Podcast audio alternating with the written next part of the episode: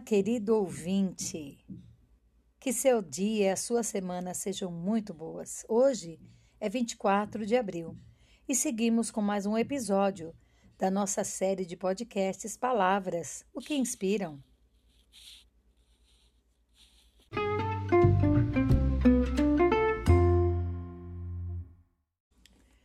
Episódio de hoje, número 121. A palavra é aspiração. Do latim aspirare, que significa respirar sobre, soprar para transmitir sorte, que vem de ad, que é a, mais spirare, que é respirar e soprar.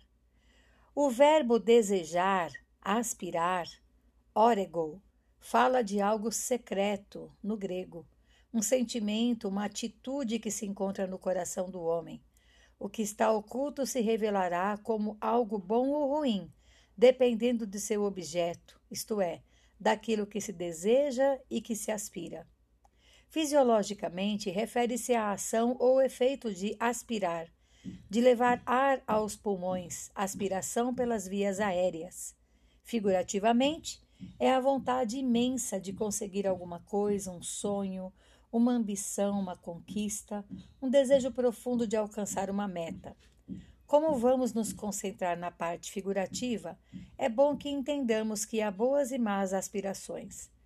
Tácito, que foi um historiador romano, dizia que a aspiração, a glória, é a última da qual se conseguem libertar até mesmo os homens mais sábios.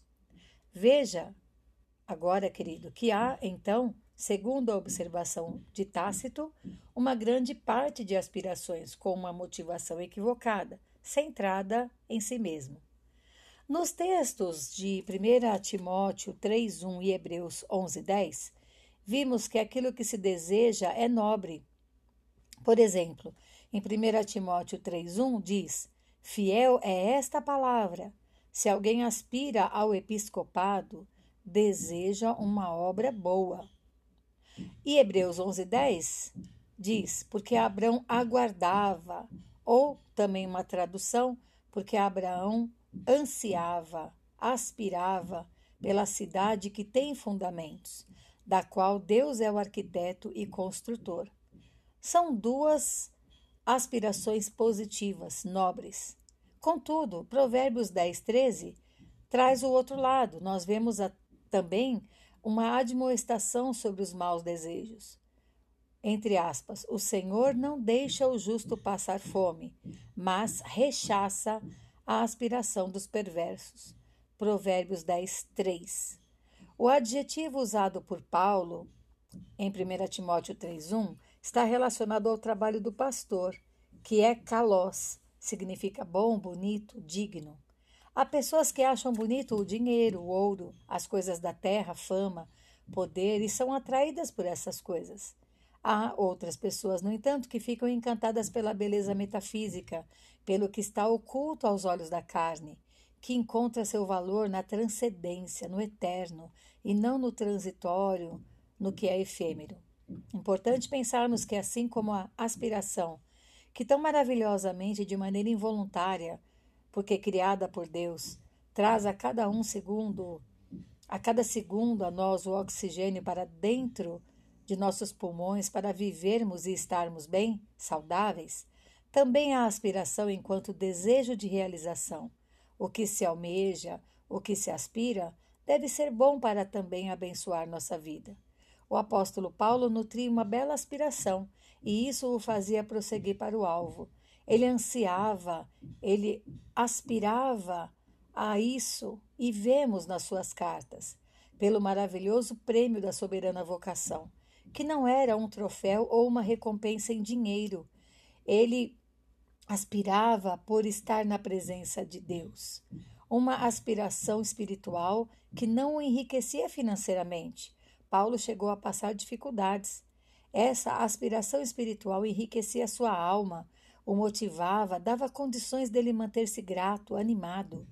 Era tão intensa essa aspiração que valia tanto se fosse na vida como se fosse na morte. Se permanecesse vivo até que Cristo voltasse, ansiava por receber um corpo glorioso e se viesse a morrer, aspirava por participar da ressurreição dos mortos. É bem interessante, porque de todas as aspirações que o ser humano possa ter, de fato, essa é a maior de todas e deveria estar em primeiro lugar, porque se todas as nossas aspirações na terra forem alcançadas, mas estiverem desassociadas da glória de estar com Cristo e desfrutar da vida que vai além dessa vida que temos aqui, lá no céu, ficarão aí nossas aspirações, o que foi conquistado, sem proveito para que outros usufruam ou se esqueçam. Que o Senhor Deus nos dê luz, sabedoria, envie visão do alto, para percebermos em nossas aspirações um caminho que tenha seu final no céu.